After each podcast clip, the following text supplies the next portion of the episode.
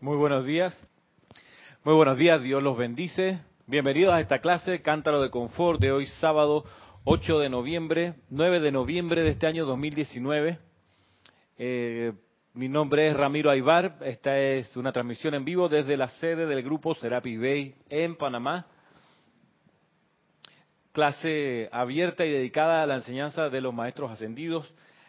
El día de hoy, 9 de noviembre, nos nos preparamos de a poco en conciencia para la actividad de transmisión de la llama del próximo sábado 16 de noviembre. Este próximo sábado 16 de noviembre el servicio de transmisión de la llama es de la llama triple de Chambala, que es este servicio que se repite año a año y esta concentración de la atención de la jerarquía y de los estudiantes en Chambala es algo que tiene que ver con la llegada de Sanakumara, eso, eso se pierde atrás en el tiempo pero como transmisión de la llama eh, la desarrollan, se empieza a desarrollar a través del Puente de la Libertad en los años 50,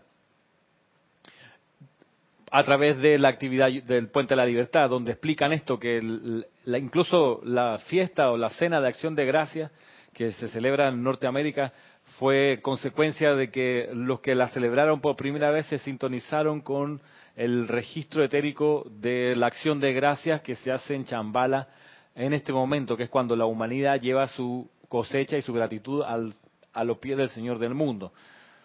Entonces, como acto de transmisión del aliento calificado con las cualidades de Chambala, se hace desde los años 50, un, tiempo donde se interrumpió porque se dejó de conocer esta enseñanza, hasta que por lo menos nosotros acá en, el, en idioma español y desde el grupo Serapi Bay lo empezamos a, retomar desde el año 2001, si mal no recuerdo.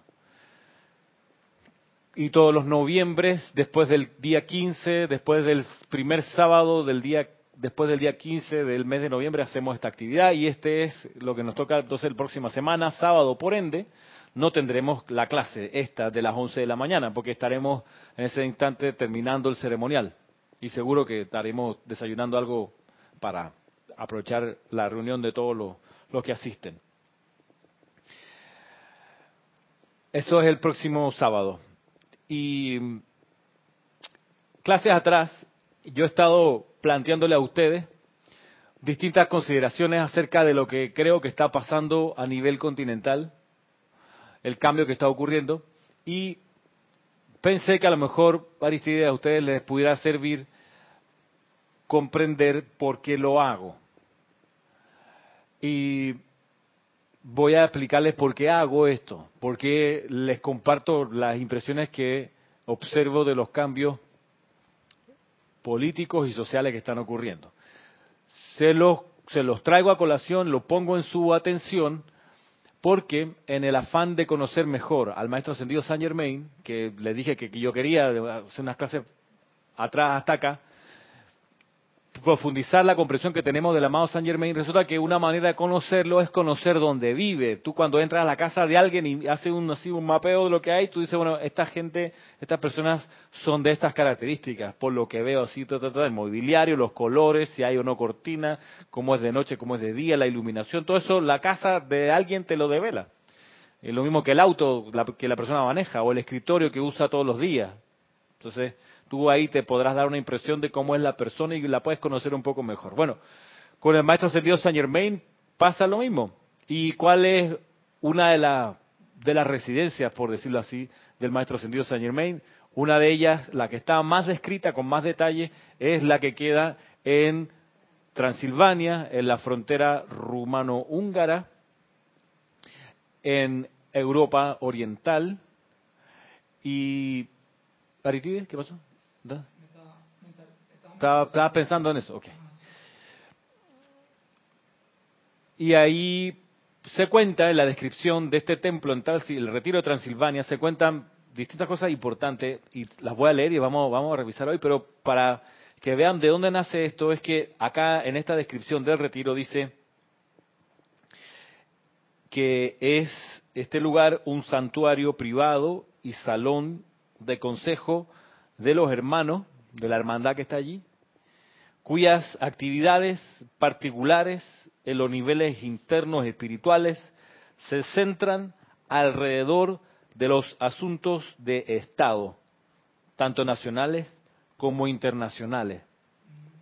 Los asuntos de Estado. Por eso en el canto al retiro de Transilvania aparece esa frase en el canto. Los asuntos de Estado y gobierno divino son tratados aquí con amor para que se expanda el bien. Eso está puesto ahí, sacado de esta descripción del templo, del retiro de Transilvania. El maestro ascendido San Germain cuenta que él tiene distintos otros focos, pero en el Puente de la Libertad se enfatizó la descripción de este foco en particular porque aquí está el asiento de la llama violeta de liberación, que es la llama que el maestro ascendido San Germain en una iniciación muy antigua o de mucho tiempo atrás, esa llama él logró que se le autorizara que fuese atada a su corazón. Él andaba con esa llama flameando junto con la llama triple. Una dispensación muy especial, producto del servicio que él ya había hecho y lo que él visualizaba que había que hacer. Pide el permiso al tribunal kármico y, sin mal no recuerdo, también a los lobos solares y le dispensan eso. Entonces, esa llama él la, anda portando, en la llama de su corazón, y él la empieza a precipitar y a sostener donde está el retiro de Transilvania. En esos alrededores lo vamos a revisar con detalle en su momento. Pues la hermandad alrededor de la llama de la liberación, la llama violeta de liberación, la hermandad alrededor de esa llama que sostiene el fuego sagrado, también está activa en los asuntos de Estado, tanto nacionales como internacionales. Los asuntos de Estado tienen que ver con cómo se distribuye la riqueza en un país tiene que ver con cómo se organizan los poderes del Estado, los órganos, las instituciones, el ejecutivo, legislativo, judicial, eh, los partidos políticos, las influencias que hay ahí entre uno y otro, Aristides. Por eso, que nosotros vayamos y conozcamos un poco más de nuestro país, de nuestra constitución, que la leamos, la constitución política me refiero, que sepamos las leyes, que entendamos un poco los mecanismos, es ir conociendo un poco más la conciencia del maestro ascendido Saint Germain y de su hermandad, que se dedica a los asuntos de Estado, nacionales e internacionales. Pues dice acá, en este santuario, en el siglo XVII,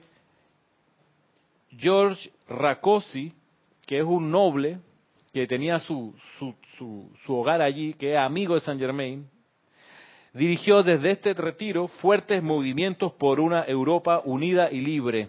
Estamos hablando en el siglo XVII. ¿Siglo XVII de, año, de qué año a cuál año va el siglo XVII? Sí, al, micrófono me contestan, por favor. Del 1601 al 1700. Ese es el siglo XVII. Va hacia el 1700. 1601, el siglo XXI del 2001 al 2121. Ahí está dibujado, 2121. Siglo XIII, Marisa. Ay, no, Ramiro me pregunta esa vaina. Ya yo esa clase no fui. César, siglo XIII. ¿Cuándo comienza el siglo XIII? 1201 al 1300. Porque los siglos van hacia el nombre del siglo, que es el 13, 14, 15. Colón descubrió América en 1492. ¿Qué siglo es ese? 1492. Siglo XV. Siglo XV. Siglo XV. El siglo XV comenzó en 1401 y terminó en 1500, el siglo XV. Por ende, ¿cuándo terminó el siglo XX? Sí, al micrófono.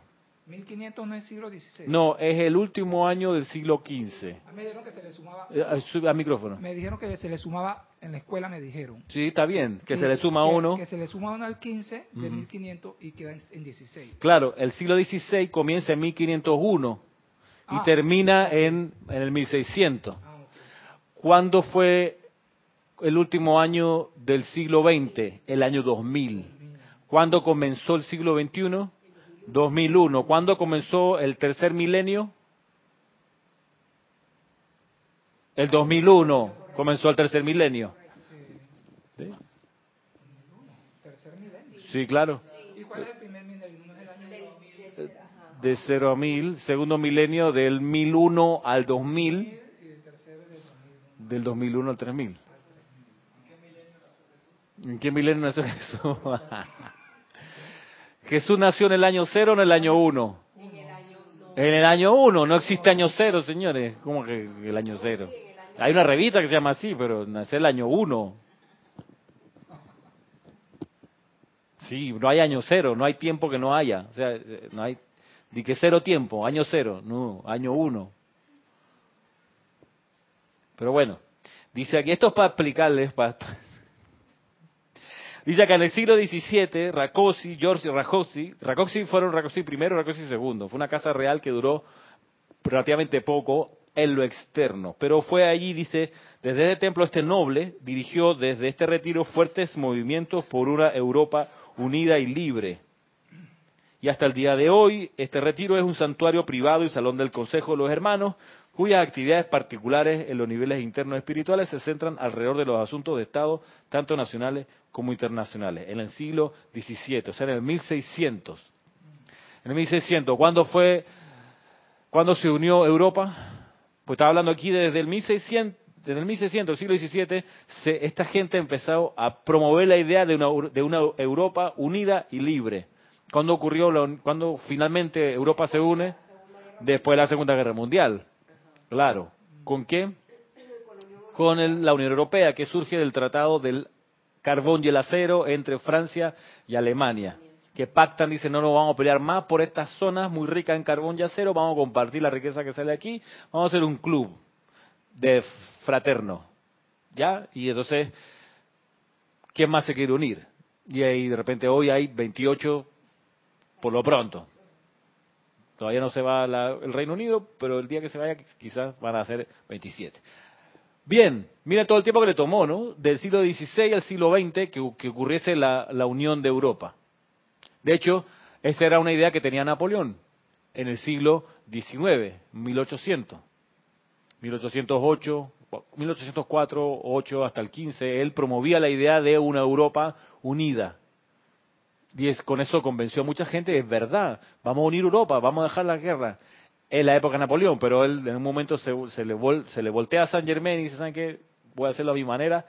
Y colapsa su proyecto y la, idea de unir Europa queda enterrada allí y la resucitan después de la Segunda Guerra Mundial. O sea, hubo 150 años más de desastres de todo tipo. Pero son asuntos de Estado los que observa, cultiva, estudia, impulsa esta hermandad. Si fuese la hermandad del Chateau de Liberté, estaríamos hablando de Pablo Veneciano y ahí estaríamos pendientes de los desarrollos artísticos y culturales. Dime. Ok. Él está hablando allí de los asuntos del gobierno. De Estado. De Estado. De Estado, no de gobierno. Asuntos del gobierno. Gobierno él. Y entonces tú lo puedes colaborar, le puedes colaborar a él, al amado Saint Germain, con eso de los asuntos del gobierno de Estado a través de los decretos. Sí, claro. Hay un decreto en, en el libro del ceremonial 2. Hay varios. varios, sí, pero uno que se llama los asientos del mundo, de, asientos del gobierno.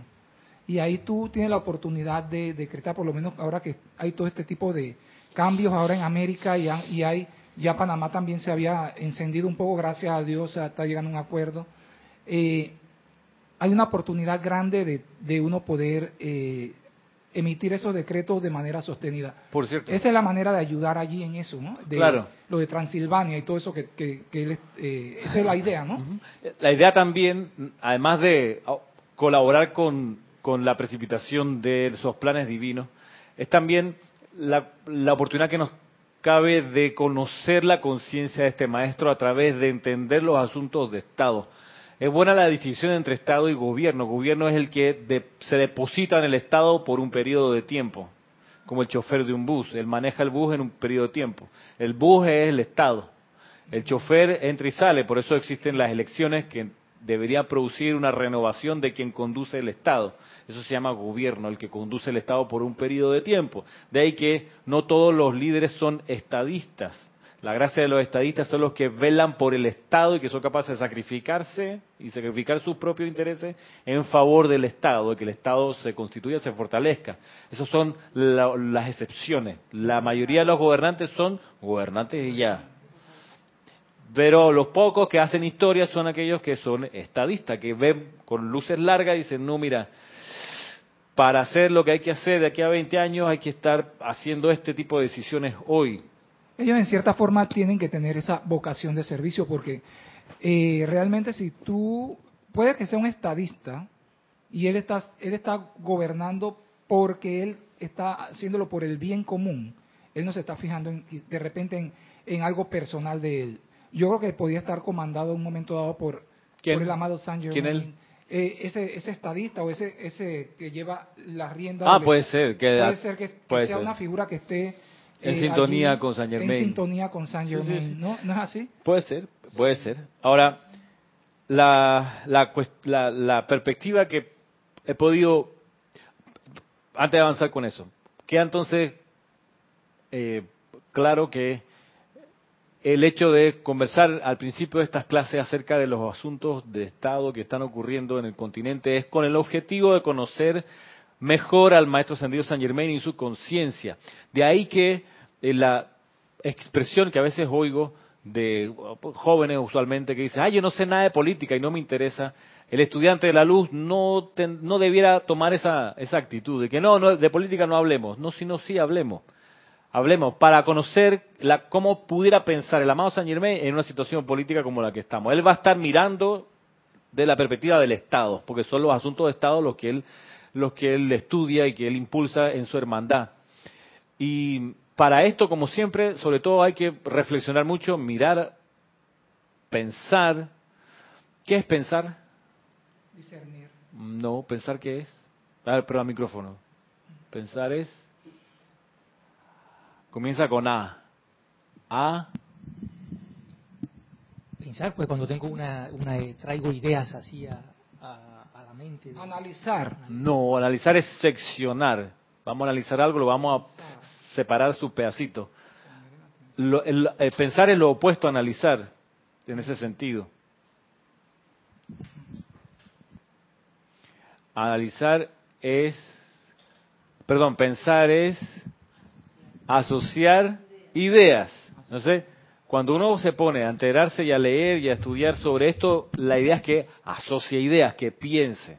Bien, asociando ideas, pensando, yo encuentro que todo el escenario de convulsión social que está ocurriendo, no solo en Chile, sino en Bolivia en estos días también, leía que así como la situación chilena lleva 22 con hoy 23 días, la situación boliviana lleva con hoy 20 días de encuentros y desencuentros y de, movimientos sociales masivos que se, que se enfrentan casi al mismo tiempo por razones parecieran diferentes. Un tema en Bolivia es la elección del actual presidente.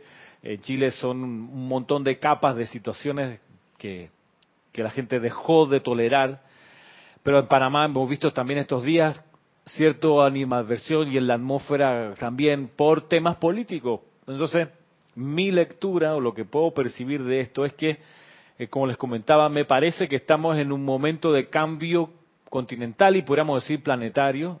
Eso se sabe que va a ocurrir. Ahora, lo que sí me parece interesante es reconocer que ese cambio tiene que ver con un cambio de Dharma. Dharma, D-H-A-R-M-A.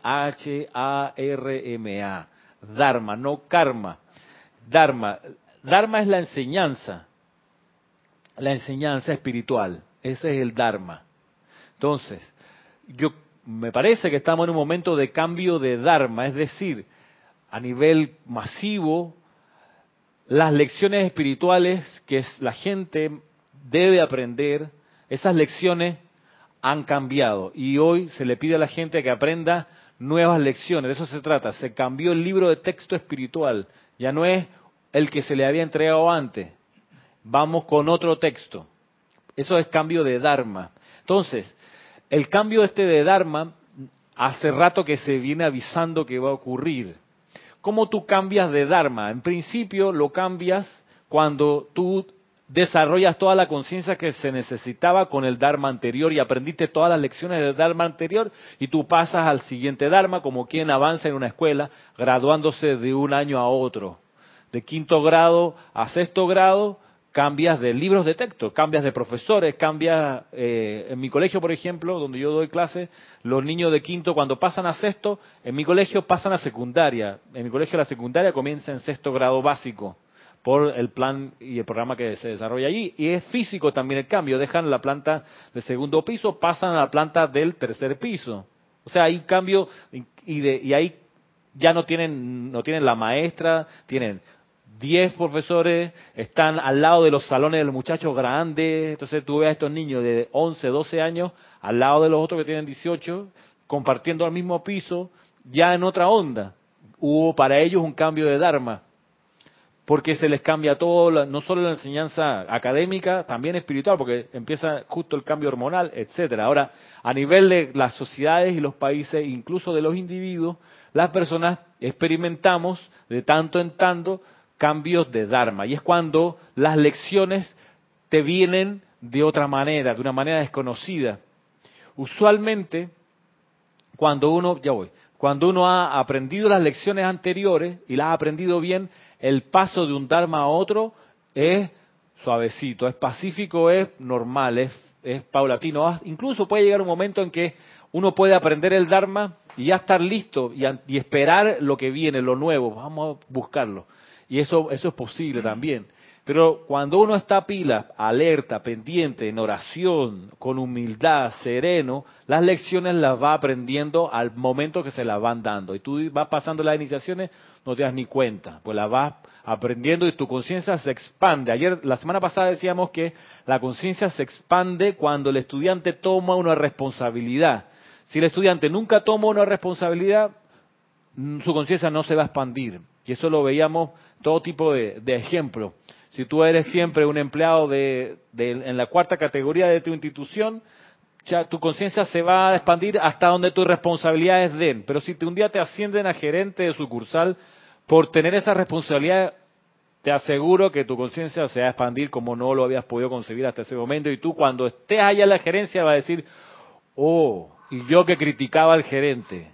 Coño, el tipo tiene un montón de cosas que atender. A mí me parecía que el tipo hueveaba todo el día allí mirando la pared, hablando por teléfono. Y yo aquí al sol, tú sabes, zurrándome. Ahora que me ascendieron, digo, uy, qué equivocado estaba, el tipo no para. Y se va después que todo el mundo y llega antes que todo por la cantidad de responsabilidades que tiene. Ese individuo allí, en una posición de más responsabilidad, crece más.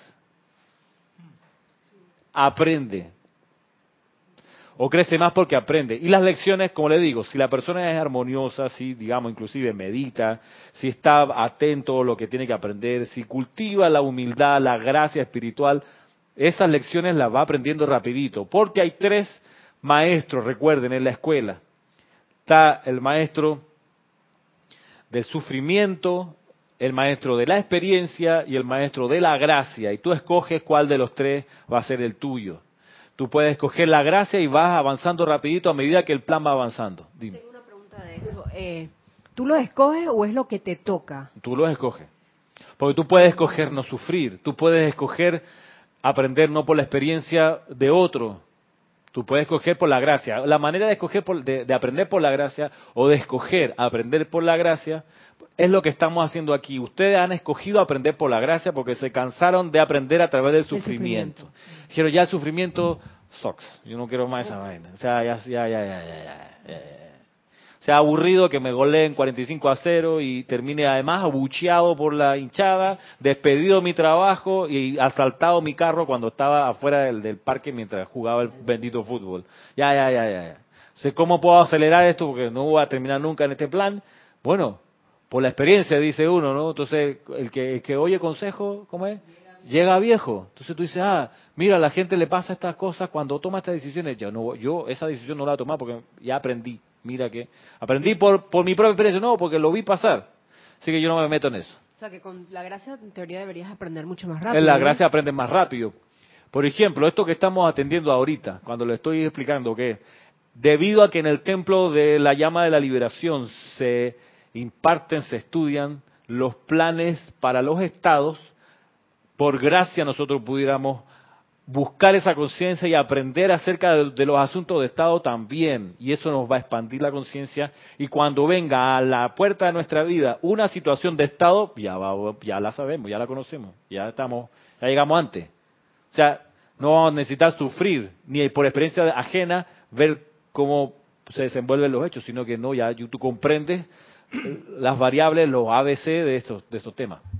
A ver, Aristides, que está Ok, cerrando. hablando de, de esto del Dharma y hablando de todos estos cambios y todas estas eh, revol- revoluciones que están habiendo en el Suramérica, incluyendo Panamá, eh, yo diría que esto tiene que ver también por algo que se está hablando mucho en las redes, en, en las redes sociales, en Facebook, todo eso que se está expandiendo con una velocidad increíble, que es lo que le están llamando lo que es el despertar. El despertar espiritual en donde todas m- múltiples corrientes espirituales están convergiendo hacia el mismo sitio, que es ¿no? La el, el- yo superior. Todos están convergiendo a lo mismo- al mismo sitio y eso se está diseminando de una manera vertiginosa, eh, sobre todo en América del Sur. Entonces, yo digo que parte de, ese, de esa reacción de un pueblo, o de cualquier pueblo es cuando la persona empieza a despertar, a ver las cosas de otro, de, desde otro punto de vista, no, no teniendo las mismas eh, tradiciones, digamos, sino que tú ya quieres ir más allá de donde te habían enseñado. Claro. Sí, eso sí. tiene que ver con esas revoluciones que se están dando en Sudamérica y todo eso. Eso es parte del despertar y del, del caer en la cuenta de quiénes somos, de dónde vinimos y hacia dónde vamos. Claro, va por ahí. Con mayor o menor conciencia hay un hay un, un despertar en ese sentido de, de la de salirse o de en caso extremo romper con lo anterior y decir no queremos más eso y buscar nuevas fórmulas. Eh, y, y- y el primer la primera víctima de todo esto es el, el orden político que pareciera que estaba impidiendo que la gente pueda estar mejor en, en su vida día a día. Y pensemos nada más un ejemplo de Estado, en- y que tiene que ver con, con algo que nos pasa a todos como población. ¿Qué nos pasa a todos como población? Que estamos habituados a que nuestros problemas se resuelvan rápido. Por ejemplo, tiene necesidad de calentar una comida, la meta microondas, en dos minutos, en un minuto y medio o dos, ya está caliente, hermano. No tienes que ir a buscar leña al patio, hacer una fogata, meterlo ahí, no, tu microondas. Con mínimo gasto de energía tuyo, pi, pi, pi, en dos minutos y medio se calentó tu comida. Quieres hablar con, yo me acuerdo, hablar con, cuando yo vivía en Chile y mi papá vivía en Panamá, hablar con él era a través de operadora, que tú llamabas y decías, mira, necesito, márqueme el teléfono allá, y es cobro revertido o, o a cargo eh, nacional. Claro, que eran carísimos, 3, 4 dólares el minuto, hermano. Y era como, hola, hola, está bien, sí, ya, chao, pa. 10 palos. Yo, cuyo, bueno, sí. En esa época, 10 palos, 10 dólares era un. Era una. Y así, pues. Y hoy, mi mamá ayer en, una, en, la- en las calles de Santiago, chateándome y mandándome fotos, sí, que estoy aquí, no sé qué. Y, y días atrás con alguien de, también del Chile, vamos a hablar por teléfono, claro, WhatsApp, llamada de WhatsApp, que no se cae, o se, se cae, pero después de un rato, pero ahí está, funciona y es casi sin ningún delay, sin ninguna di- diferencia entre lo que él dice, casi instantáneo. Entonces, estamos acostumbrados a que las cosas son así a la banda ancha. Yo me acuerdo de la universidad, cuando yo estaba allá en Chile del año 2000, perdón, 1996, 95-96, que habían logrado traer una computadora, una que tenía internet, para la facultad. Entonces, en el movimiento social de ese entonces, nosotros los estudiantes nos tomamos el edificio de la facultad y ahí estuvimos 40 días viviendo. Entonces, me acuerdo que uno de los compañeros, uno de los compañeros, sí, sí, sí, Yo también lo era. está bien, pero uno, uno de los compañeros logró abrir la puerta del lugar donde estaba la computadora. Así que nosotros, ya que estamos aquí, vamos a ver cómo es todo el internet. Y entonces, y, y era la conexión esa de 128K que sonaba. Y entonces para bajar una página era, déjala bajando y vamos a tomar un café, hablamos, no sé qué, y al rato ahí la página aparecía. Se, se iba desplegando como a pedazos, así como era como tránsito lento, ¿no? Ta, está poquito, pa, pa, pa, pa. Hoy, no, eso no es la cuestión. Hoy G5, pronto viene G5, estamos en G3. Como sea, la velocidad de conexión, el acceso a las páginas, la información a velocidad. Entonces tenemos ese contexto a nivel del día a día nuestro. Necesitamos un taxi en Panamá, ya no es que por favor el taxi te lleve, no Uber, el tipo está aquí cinco minutos, mucho, ya, resuelve rápido, rápido, rápido. Eso hace un movimiento de energía grande que si tienes luego un sistema político lento diseñado para una sociedad sin internet wifi, sin microondas, sin estas facilidades que te hacen la vida rápida, un diseño estructural hecho para esa sociedad hoy en día se vuelve insufrible, porque la gente necesita, si tiene un problema, supongamos, con el precio de la electricidad, y hay una fórmula mejor para hacerlo más barato, la electricidad, y que para eso se necesita una ley de la República que modifique las tarifas. Hoy, si tú tienes un sistema con dos cámaras de diputados y de senadores, como ocurre en Colombia, como ocurre en Chile, como ocurre en Estados Unidos, dos cámaras, para pasar esa ley de cambio de electricidad, e, echa un pie, hermano. Ahí eso es año y medio de que debate, que pasa la comisión, que la comisión vuelve a la Cámara, la Cámara consigue los mayoría pasa al segundo piso donde están los senadores, discuten otra vez, bueno, baja modificaciones, al final están todos de acuerdo, resuelven, ahora pasa la revisión del Tribunal Constitucional que ve si va con la Constitución año y medio para cambiar la factura eléctrica, hermano. Entonces tú dices, el sistema político, el Estado que se diseñó para un tipo de sociedad, hoy tiene que acomodarse o morir. ¿Ves que ese es el tema? Por sufrimiento, por experiencia o por gracia. Hubiera sido ideal que fuese por gracia, que los hombres que están allí, viendo por el Estado, tendrían que haber discernido, hmm, nuestra población hace esto, esto y esto, esto es lo que le gusta hacer, se proyecta en el futuro en estos términos. Hmm, si mantenemos el Ministerio Público que investiga los delitos a esta velocidad, nunca vamos a alcanzar. Entonces tenemos que ver hoy, antes que nos estalle en la cara, cómo cambiamos aquí y hacemos todo que se acomode a la sociedad a la cual se supone que se debe. Entonces, el cambio, estas lecciones tendrían que haberse aprendido 20 años atrás, 15 años atrás, pues no se aprendieron en su momento por gracia ni por experiencia viendo los otros países, eh, porque hay países que han tomado medidas y se han, se han reacomodado. Por ejemplo, hoy eh, sería súper conservador mantener normas constitucionales que impidan el matrimonio homosexual hoy. Porque la sociedad acepta el matrimonio homosexual mayor, mayormente. Entonces, trancarse que no, tiene que ser entre un hombre y una mujer, es una bomba de tiempo hasta que ya la mayoría, el 80% diga, ¿sabe qué? Cámbiame esa norma, hermano. Ah, no me la quieres cambiar, te quemo tu asamblea de diputados. ¿Cómo más, qué más quieres, cómo negociamos?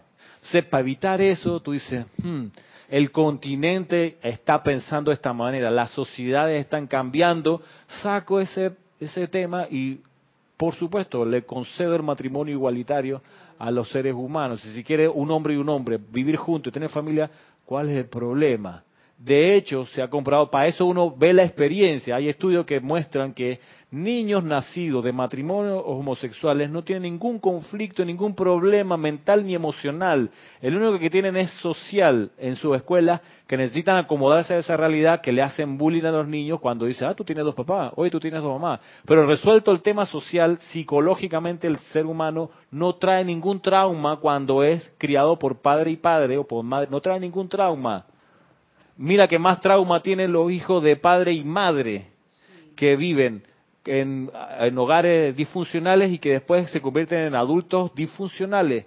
Entonces, y para eso incluso hay estudios. ¿Qué es lo que, la gracia de esa, de, esa lógica? Es que te dice la mejor manera de que un ser humano crezca íntegro, feliz, colaborador con su entorno, empático, es que nazca de o que se críe en un hogar donde hay amor que si es entre dos hombres y se produce amor allí, se cumple el objetivo. Si son dos mujeres, también si se cumple el objetivo de que haya amor, nace un ser humano pues que contribuya a favor de su comunidad. Entonces, y así nos vamos. Tú dices, bueno, yo como Estado miro eso, observo como miembro del gobierno en su momento, con luces largas y me preparo para esos cambios. Vienen ese cambio planetario, como les digo, porque ha habido un cambio de Dharma, cambio de enseñanza de las masas espiritual que tendría que haber sido absorbiendo de un tiempo para acá. Y como no se ha absorbido, vienen los conflictos sociales y se rompen las estructuras.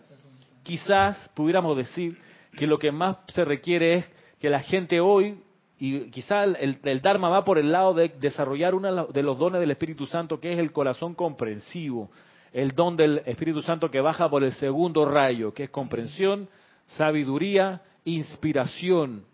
El maestro, el amado Mahacho Han con el amado Kusumi describen esto diciendo, hey, la mayoría de los conflictos ocurren porque las personas no se comprenden. Entonces, desarrollar el corazón comprensivo es vital para la paz entre individuos y entre sociedades. Entonces, hoy llegamos tarde y mucha gente no tiene el corazón comprensivo y no quiere comprender al prójimo, quiere borrarlo del mapa, quiere quemarle su iglesia o quemarle su parlamento o lo que sea, porque no ha comprendido de uno u otro lado. Pasa mucho, ojalá menos, pero todavía pasa con gente que le, no comprende a los homosexuales y por eso los detesta, porque no los comprende, no los comprende, no sabe cómo son, entonces como no los comprende le tiene miedo y los rechaza. Pero cuando tú comprendes a un homosexual, a una lesbiana, a un individuo que piensa políticamente distinto a ti, y tú lo comprendes, lo oyes hablar con la apertura suficiente de si él tiene algo razonable, dejarte convencer, se disuelve mucho de la guerra y de la animadversión y las ganas de sacarlo del camino. Pero vamos a hacer una pausa aquí porque hay algo allá. Valentina de la Vega de Madrid, España, dice bendiciones para todos. Bendiciones. Ramiro, ¿por qué todos los caminos que se están dando en el mundo tienen que ser violentos sin haber aprendido nada del pasado? Bueno, no tienen que ser violentos y ojalá, gracias Valentina, mira, esos cambios que están ocurriendo, porque en España también se cuecen las habas, así es, el, sí, así se dice, ¿no? Y en Brasil, que soltaron a, Lula da Silva ayer, y, y, en fin, hay cosas ocurriendo en todas partes. Eh, ni hablar en Oriente Medio y en fin, y en Asia. O sea, cada continente tiene un cultivo de todas estas cosas.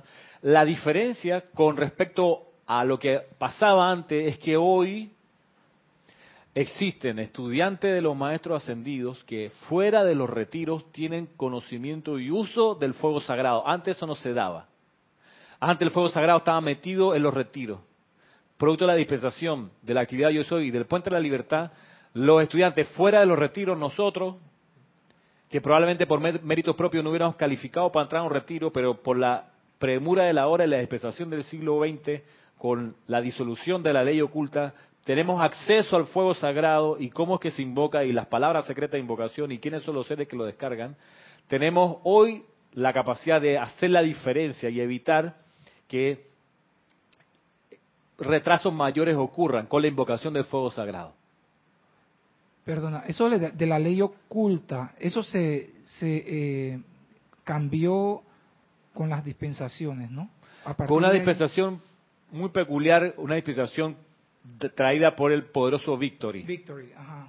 Victory en el año, en el año 29, constatando de que el avance espiritual era muy lento debido a la ley oculta, porque era, era al revés. El estudiante tenía que llegar a los retiros conscientemente y allí contactar a los maestros ascendidos conscientemente, no que en un sueño, una no, conscientemente recibir instrucciones de él, utilizarlas y de ahí con discernimiento aplicar la ley y liberarse individualmente. Había había una ascensión, exacto. Entonces acabó con Víctor. Entonces Víctor dijo, en este plan no, y con mi energía disuelvo la ley oculta. Claro, entonces luego San Germain dice, lo que estaba esperando, yo solito no lo podía hacer, tenía que ser alguien con ese nivel de, energía. Y entonces, y bueno, vamos a comenzar, letra A, B, C, y empieza. La ley eterna de vida es lo que piensa y siente, trae la forma. Porque tú eres una conciencia. Y aquello en lo que meditas, en eso te convertirás. ¡Pam! Que era un secreto iniciático de los retiros. Dice, bueno, vamos a hablar, comencemos por aquí, a ordenar lo que piensas y sientes, porque entérate, eso es lo que vas a traer a la forma. y ahí se fue. Y ahí nos vamos hasta el día de hoy porque tenemos la enseñanza de los maestros ascendidos traducida. Entonces, parte de esa enseñanza es desarrollar el corazón comprensivo. Si masivamente se hubiese desarrollado eso, no estaríamos en, en- en el quiebre de estructuras actual. Pero también el desarrollar muchas veces el corazón comprensivo, como lo estás diciendo, es también liberarse de, de viejos paradigmas y dogmas, Claro. que son los que te limitan a ti poder tener un corazón comprensivo Claro. y poder desarrollarte espiritualmente. De lo contrario, viniste a perder el tiempo Bueno. aquí a la encarnación. Es como decía la... Sí. Dime. Perdón, entonces, eso que estás diciendo, esa reprogramación mental la haces con todo lo que estás aprendiendo, o sea, tus decretos. Claro. Sí, va, va. Por eso, por ejemplo, esta enseñanza hay que leerla y estudiarla. O sea, leo este capítulo, me quedo reflexionando, esto que está diciendo, mira, me hace sentido ¿cómo aquí y allá. ¿Cómo sería la cosa? ¿Tú primero despiertas y coges la enseñanza o coges la enseñanza y despiertas? ¿Cuál sería la cosa? Yo creo, Tienes que cogerla primero y después vas a despertar en el camino. vamos, vamos a decir, decirlo, el amado Serapis Bey dice, es cuando la humanidad se cansa de la tontería de los sentidos. Es que busca el desarrollo espiritual. Sí, pero no estás despierto todavía. No, estás en el estás despertar. en el camino Ajá. ahí a despertar. Estás despertando cuando te empiezas a interesar por las cosas espirituales. Un despertar, sí, y un despertar también es cuando Ese es un proceso. es un proceso, no es de la No noche a la mañana. Despertaste, ah, esta mañana desperté, ya no. El proceso del despertar es, es como dice, perdón, la redundancia, es un proceso que tú vas interesándote por la parte espiritual y estás apuntando a tu yo superior, vas hacia adelante con eso y no paras. Cuando tú despertaste, tú cogiste esa, esa enseñanza de los maestros ascendidos, aunque pueda a veces ser intermitente por, por asuntos de, de- del mundo de la forma, que tienes que lidiar con situaciones, que perdiste el trabajo y todo, pero tú retomas, no las sueltas. Tú las sueltas, un- puedes soltarlas un mes, dos meses por, por, por cosas del mundo exterior, pero después tú dices, ve, ¿dónde están mis libros? Al micrófono, Aquí micrófono. está- aquí están mis libros. Y tú continúas y no los sueltas. Ahí significa que ya tú despertaste porque ya tienes, Estás empezando Tienes- a despertar. estás empezando a despertar y ya tienes un, tienes fijo un rumbo y ya tú sabes cuál es tu rumbo. Tu, tu yo, tu Cristo mi- mismo te lo va a decir. Ahora, cuanto más masivo sea el despertar, cuanto más gente empiece a buscar un sendero espiritual, sea cual sea, porque tú dices, la gracia es que busques uno, no necesariamente este. Tú dices, yo quiero ser judío, perfecto, judío de principio a fin entonces, ¿ah? no me estés cambiando a mitad hasta que llegue al final de ese recorrido. Pero en la medida que vas desarrollando ese despertar, y encuentras la enseñanza de los maestros ascendidos, vas a mirar, por ejemplo, la descripción del Retiro Transilvania que tengo aquí, en la página 6 del diario del Puente de la Libertad, San Germain, volumen 1, y dice lo siguiente. Que aquí hay cosas, aquí hay claves, tú dices, ¿qué clave me va a dar la descripción de un retiro? Pues miremos, miren esto. Dice, anidado bien hondo en la belleza natural de los bosques naturales, en las faldas de los Cárpatos, cerca de la frontera rumano-húngara, llegamos a la regia casa solariega de uno de los más grandes benefactores de la raza humana, cuyo servicio y misión consiste en tener un papel predominante en el futuro inmediato de la tierra y sus pueblos. Anidado bien hondo en la belleza natural, natural de los bosques, o sea, metido lejos de la civilización, de la parte... Sobre todo eso, lo- lo- lo- la escogencia de los sitios de los retiros, los maestros dicen que es para, para estar lejos de las miradas curiosas, para que no venga aquí a turistear nadie. O sea, lo que venga acá es porque viene a aprender, a entrenarse. No a que venga a tomarse fotos y... En serio. Por eso uno a los retiros, a los santuarios, no va de tour, no va de paseo, va de peregrinaje. Bien. Miren el siguiente párrafo. Dice, hay ciertas cualidades y actividades específicas requeridas para sostener el ímpetu espiritual de la raza encarnada sobre la faz de la tierra. Estas cualidades y sentimientos son energizados mediante el establecimiento en ciertos puntos sobre la superficie de la tierra de un momentum concentrado de esperanza, paz, sanación, o cualquier otro factor invisible pero potente que diferencia el alma del hombre de las irrazonables pasiones y lujurias de la naturaleza inferior. Al determinar con suma anticipación un requisito específico que será aparente en una era que todavía no ha nacido de la matriz del tiempo, grandes seres se ofrecen a atraer y concentrar dicha cualidad a través de su propia esencia de vida y a prepararse para el día y la hora en que la humanidad clamará por ese don de fuerza espiritual. Estas almas serán entonces alimentadas en la fuente cósmica establecida y mantenida en ubicaciones santificadas, denominadas retiros y santuarios de la gran hermandad blanca. Y luego viene la descripción del templo del amado Saint Germain, del retiro de Transilvania. ¿Qué cosas importantes hay acá? Miren, primero, que el ímpetu espiritual de las masas de la raza encarnada sobre la faz de la tierra, el ímpetu espiritual, necesita ser sostenido. O sea, si no recibe sostenimiento, se cae. El ímpetu espiritual.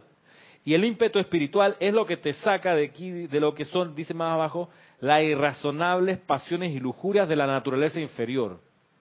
O sea, uno necesita ímpetu espiritual para no estar dentro de las irrazonables pasiones y lujurias de la naturaleza inferior.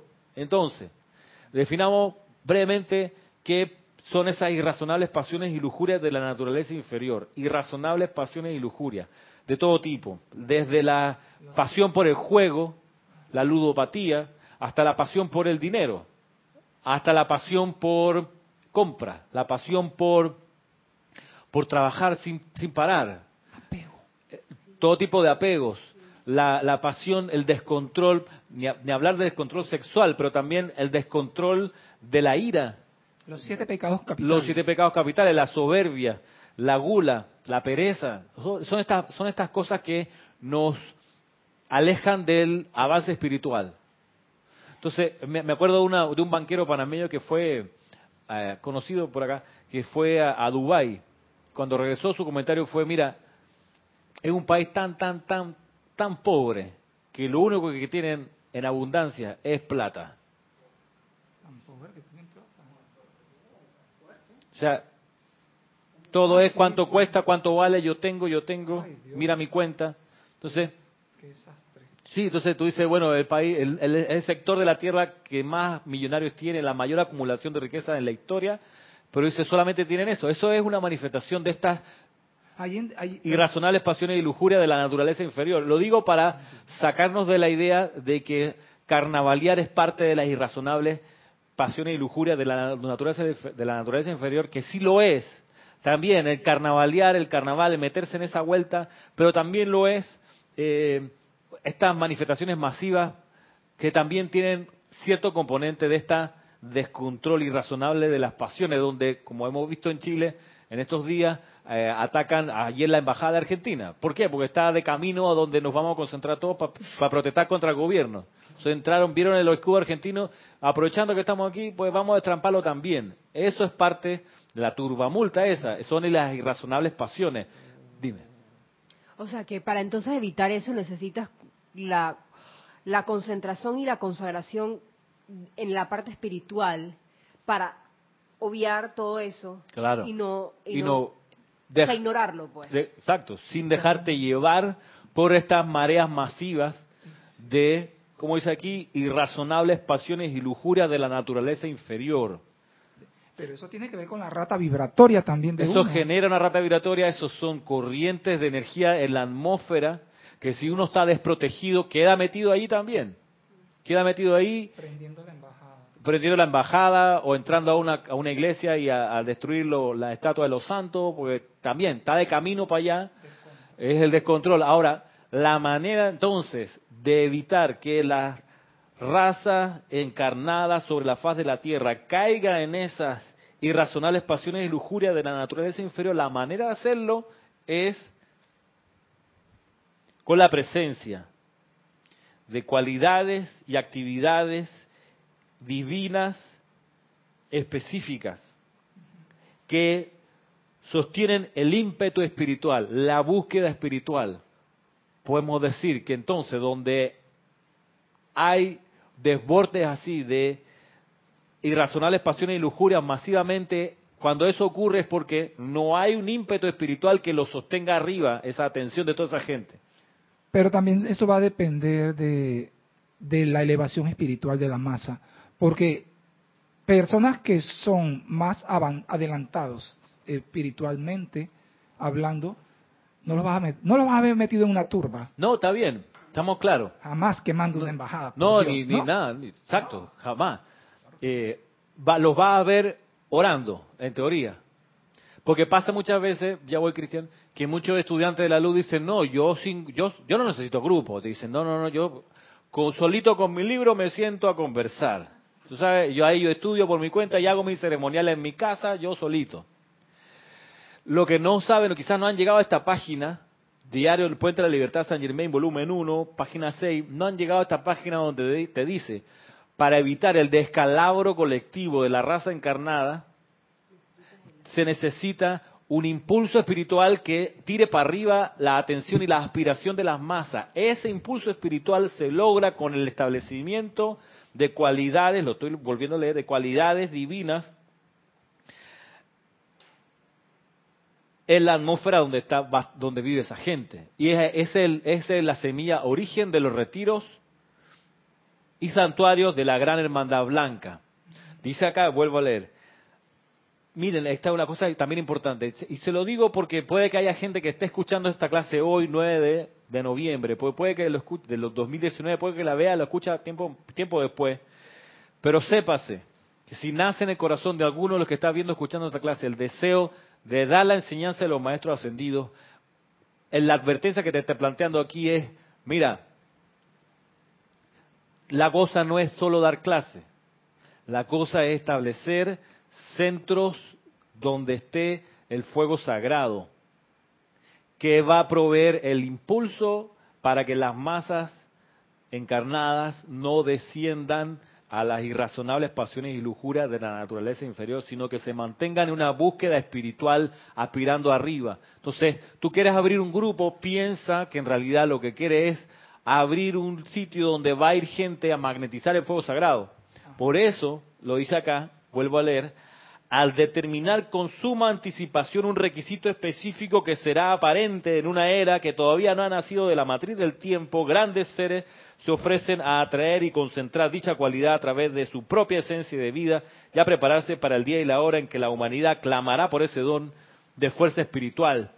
Estas almas serán entonces alimentadas de la fuente cósmica establecida y mantenida en ubicaciones santificadas. Estas almas, las masas, van a ser alimentadas y sostenidas en su búsqueda espiritual por estos focos llamados retiros y santuarios de la Gran Hermandad Blanca, que comienza con un grupito de gente, de seres no ascendidos que se reúnen y dicen, ¿saben qué? Si no sostenemos aquí una cualidad divina, las masas no van a tener el ímpetu espiritual que requieren para no caer en la devastación de la turbamulta en la que están. Puedo decir algo respecto a eso. Cuando, cuando te dan la enseñanza de los maestros ascendidos, es como si te estuvieran llenando una copa. Con esa, tú, tú vas absorbiendo toda esa luz, toda ese- esa sabiduría con eso. El objetivo no es que tú te quedes con esa copa y te la vas a quedar para ti. No. Porque tengo entendido que inclusive eso genera un karma. Al Sí, tú, claro. Al tú tener esa copa llena y tú ves a la gente en el mundo de la forma, a las, a las corrientes de vida que no son ascendidas como tú también, pero que están pidiendo eh, esa, eh, eh, están muertos de sed espiritual y tú no y tú no eres capaz de tomar un poco de eso que tú has aprendido humildemente y dárselo a los sedientos, entonces tú, ¿qué estarías haciendo con lo que te... No te van a llenar la copa, la copa queda llena, no te van a dar más conocimiento, no, te van a dar más hasta que tú no utilices lo que tienes allí.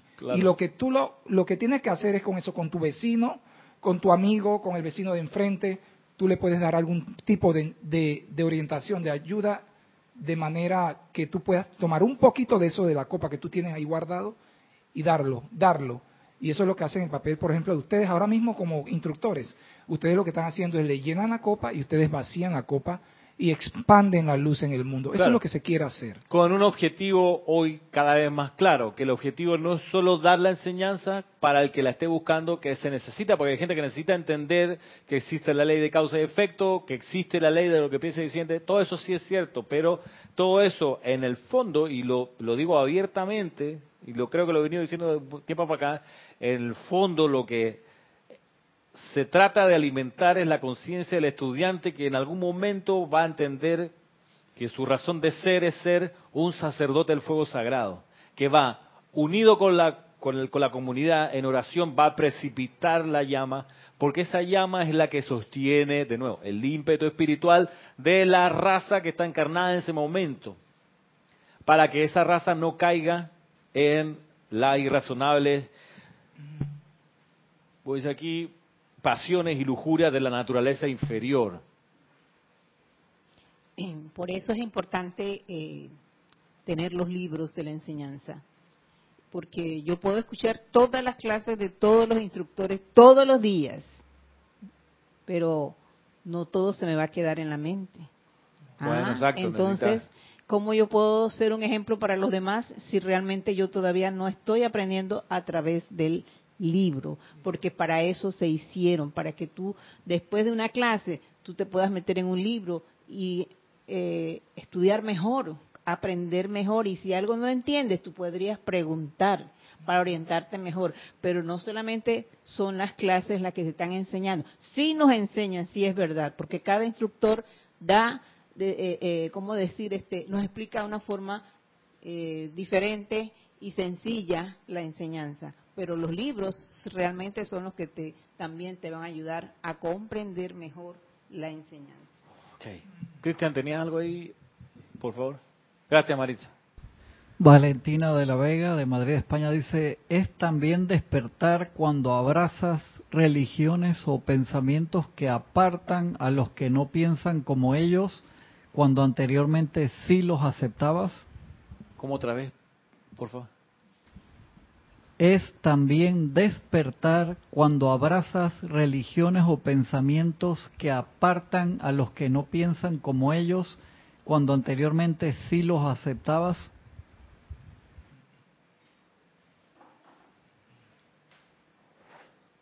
Eh, si quiere, eh, este mensaje de... De Valentina, gracias. Valentina, de Valentina La Vega. Valentina, si quieres, me puede desarrollar un, desarrollar un poquito más lo que quiere decir, porque todavía no logro entender. Lo que sí se me ocurre es que parte del despertar es no mirar por sobre el hombro ninguna manifestación espiritual de ningún lugar, de ninguna corriente, no mirarlo como si estuviesen equivocados o mucho menos, eh, sino como parte de cada uno de su aprendizaje. Lo que nos ocupa a nosotros acá en la enseñanza de los maestros ascendidos es que nuestra enseñanza o esta enseñanza tiene como propósito que los grupos de estudio se conviertan en grupos de fuego sagrado, grupos que invocan cualidades divinas para sostenerlas en la esfera inferior donde, donde es que se necesitan. Así es como se constituyen luego, dice acá el libro, los denominados retiros y santuarios de la Gran Hermandad Blanca. En el caso, y voy a seguir leyendo, la página 8. En el caso del hogar del Maestro Ascendido San Germain en el corazón de Transilvania, su servicio a la vida comenzó mucho antes de que, se, de que suscitara el clamor de los pueblos de la tierra pidiendo libertad. Él encarnó una y otra vez, siempre escogiendo llevar una vida mediante la cual pudiera aumentar la conciencia y momentum de la llama de la liberación a través de su propia corriente de vida. Muchas de estas encarnaciones tuvieron lugar en la vecindad inmediata de este conjunto residencial, el cual habrá de ser el anfitrión de la gran hermandad blanca y la humanidad en una época, una época en que las condiciones mundiales requieran de la presencia equilibrante del bien en el corazón del polvorín de los asuntos del mundo. Así, la mismísima atmósfera y archivos akáshicos internos del hogar de la liberación en Transilvania están poderosamente cargados con un momentum que se expandirá a través de los corazones de los hombres, mediante los esfuerzos combinados y energía de la hermandad y los voluntarios entre los hijos de los hombres que se reúnen aquí conscientemente durante este periodo. A lo largo de las centurias, muchos de los benefactores de la raza humana han pernoctado en esta bella residencia, si bien no siempre estaban plenamente conscientes del verdadero estatus de su anfitrión. La princesa Luis de Inglaterra, el marqués de Lafayette, Napoleón Bonaparte y Madame Josefina, Catalina de Rusia, de Rusia y el barón von Steuben figuran entre los visitantes más ilustres, así como también miles de buscadores de la verdad cuyo trabajo y servicio a la vida está registrado en los niveles internos más que sobre las páginas de la historia del mundo. En el siglo XVII, George Rakosi dirigió desde este retiro fuertes movimientos por una Europa unida y libre, y hasta el día de hoy es un santuario privado y salón de consejo de los hermanos cuyas actividades particulares en los niveles internos espirituales se centran alrededor de los asuntos de Estado, tanto nacionales como internacionales. Entre los muchos rasgos interesantes, la vieja residencia contiene algunos de los inapreciables tesoros que marcan los hitos y progreso del viaje de la humanidad, así como también los que tienen un valor sentimental en particular para nuestro amable maestro. Por ejemplo, aquí se encuentra la mesa redonda del rey Arturo, los bocetos de la Carta Magna, los dibujos de aviones y las fórmulas de explosivos de pólvora de Roger Bacon. Igualmente se encuentran aquí mapas rudimentarios de Galileo, las viejas lecturas de brújula de Colón, manuscritos inéditos de La Nueva Atlántida de Francis Bacon, un viejo ajuar de montar gris de la reina Isabel, Elizabeth, la espada y el escudo del rey Ricardo Corazón de León, un hábito gastado de San Francisco de Asisi, así como también incontables otros recuerdos de los grandes y los sencillos. Se les invita a disfrutar de su visita aquí, ya que con toda seguridad encontrarán muchas cosas que atraerán su interés mediante la recordación por afinidad o de otra manera. Debido a que este retiro no ha sido particularmente utilizado para reuniones tan tremendas, el maestro ascendido San Germain ha preparado una bella cañada rodeada de los bosques de Silvania, la cual pueden recrear en sus mentes y corazones tocando o escuchando la música de Johann Strauss, quien tanto amaba la dulce belleza de esta parte de Europa, la aterciopelada hierba verde y el suave cántaro de los pájaros. Sea a la luz de la luna o bajo la luz del sol que pasa a través de las hojas, hay algo etéreo y místico en la belleza natural de esta catedral de exteriores. Durante cada periodo de 24 horas en el ciclo de este mes, estamos hablando de julio del 52, los maestros ascendidos y sus chelas se congregarán aquí en diferentes grupos. Y aquellos seres no ascendidos que deseen asistir a estos cónclaves podrán en espíritu bañarse en la luz de la liberación y convertirse en co-trabajadores y activos y conscientes en llevar la mismísima sustancia, naturaleza e ideal de liberación a sus órbitas individuales. A estos aspirantes se les pide que dirijan su conciencia y seres hasta este hogar santificado antes de acostarse a dormir por la noche y tan a menudo como sea convenientemente posible en otros momentos. Al primero que con, quien se encontrarán en espíritu será la bondadosa y sonriente presencia de su anfitrión, a, quien hasta la mismísima hermandad llama el príncipe, debido a su cortesía natural y amable dignidad de amor divino. Serán imbuidos de su entusiasmo y amor por su prójimo y de allí saldrán anotados en su siempre en aumento lista de chelas amorosos que están deseosos de servir como Él sirve y de convertirse en lo que Él se ha convertido. O sea, que varias gente lo iba a Mucha gente lo iba a visitar. Por ejemplo, la princesa Luis de Inglaterra fue una princesa del principio del siglo XX, antes que la Casa Real de Inglaterra se cambiara de nombre a Windsor, como es, como es actualmente, la Casa de Windsor. Eh, el Marqués de Lafayette junto el Marqués de Lafayette francés, famoso porque siendo francés se fue él con sus capacidades militares a pelear por la independencia de las colonias inglesas al lado de George Washington. El Marqués de Lafayette, así como también el Barón von Steuben, también era un prusiano, un alemán, hoy Alemania, que se fue eh, como prusiano y se puso a la orden de Washington y también colaboró en la independencia de las colonias inglesas en la Revolución Norteamericana de 1776 en adelante. Tengo una consulta. Es por lo que acabas de leer. Eh, existe, las personas que lo van a visitar son personas como de cierto, cierto rango social, político, económico. Exacto. Pero, también dice acá, y hay miles de buscadores la verdad también que han pasado por aquí. Ok. Sí. y dice cuyo trabajo y servicio a la vida está registrado en los niveles internos, no sobre la página de la historia del mundo. Hay otros miles de...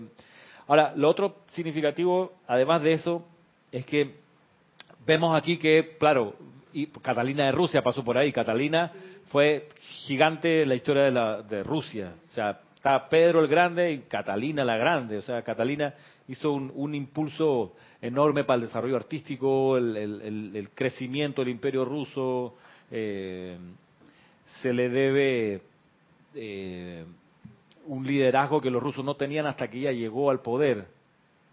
Entonces estamos viendo gente que tenía que ver con asuntos de Estado. Ella fue de estas estadistas que pensó en Rusia para los próximos 150 años. Entonces dijo, nuestra sociedad tiene que ser educada y de ahí que se manda este, se llama el, el Hermitage, el, el, super recontra enorme museo de arte hoy arte, ruso, eh, que fue el, el- el núcleo de las vanguardias del siglo XX, eh, cultivadas por los rusos, eh, por- siguiendo el impulso de Catalina.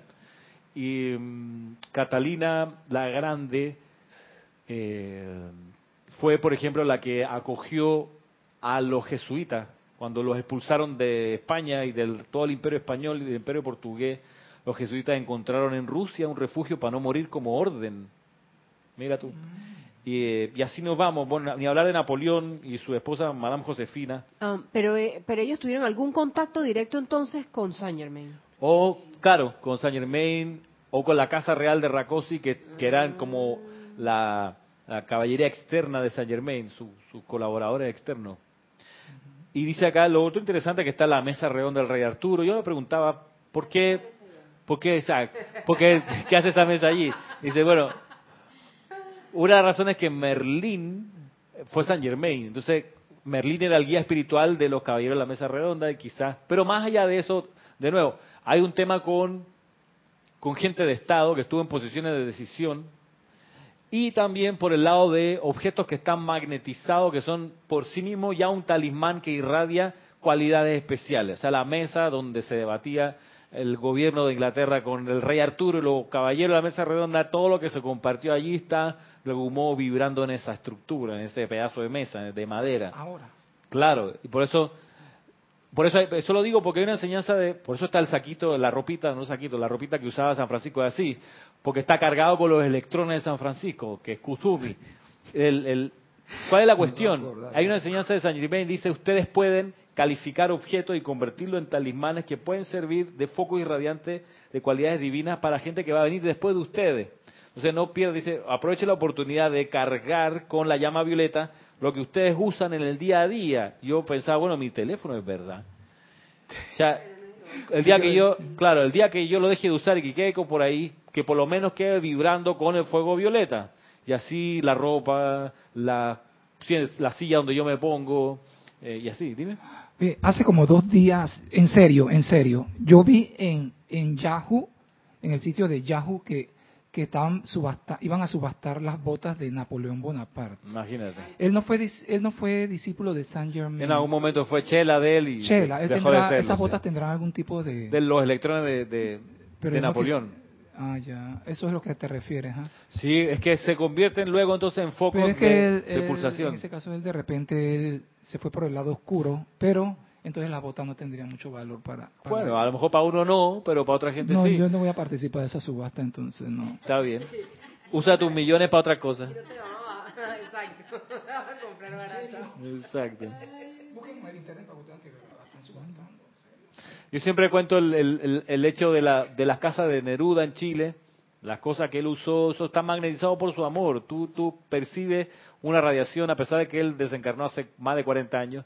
Tú dices, estas cosas, estos cuadros, este mobiliario, estas ropas colgadas en el closet, esta cama, el ventanal donde se sentaba a escribir, la pluma que usaba, el asiento, todo eso está cargado con sus electrones. Por eso lo dejan así. Lo dejan así porque sigue vibrando. ¿Saben dónde pasa eso? ¿Dónde? Eh, bueno, particularmente yo lo siento que es así porque, miren, en el área del- de Balboa, en el canal, en Ya. la- donde está el edificio de la comisión del canal. Esa área, en esa área vivieron mucha gente, o sea, que son personas que eran muy, eh, de repente, eh, su elevación espiritual de por sí, de su karma por vivir allí, por, por el tipo de vida que llevaron, son, eran gente muy adelantadas Ajá. en, en muchas en mucha, muchas formas. Tú cuando caminas en esas áreas, tú sientes como una tranquilidad. Yo lo, yo lo, yo siempre voy a ese área, a esa área de, del edificio de la Comisión del Canal enfrente allí, de Balboa. Y yo me siento en esos jardines allí y tú puedes sentir esa, es como una paz, una tranquilidad, una, es una, puede ser una radiación. Es bueno, es bueno. Y Yo Claro. lo he hecho por años, por años y Y le ha dado gracias al Deva del Cerro Ancón.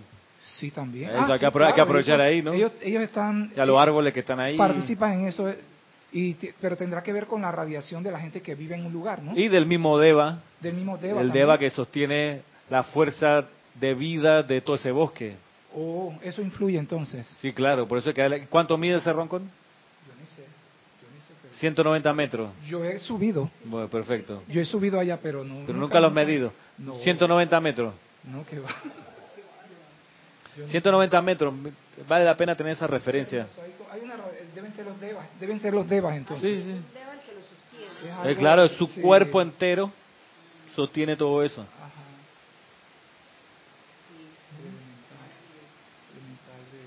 Bueno, vamos a dejar la clase de aquí. Ya es la hora de terminar hace un buen ratito y queda que bueno que trajiste paraguas, ¿no? Sí. Eh, Bueno, ahora ponemos de acuerdo. Será entonces hasta el sábado de más adelante, porque el siguiente, como le dije, es transmisión de la llama de Chambala. Y hasta que nos volvamos a ver, muchas gracias y mil bendiciones.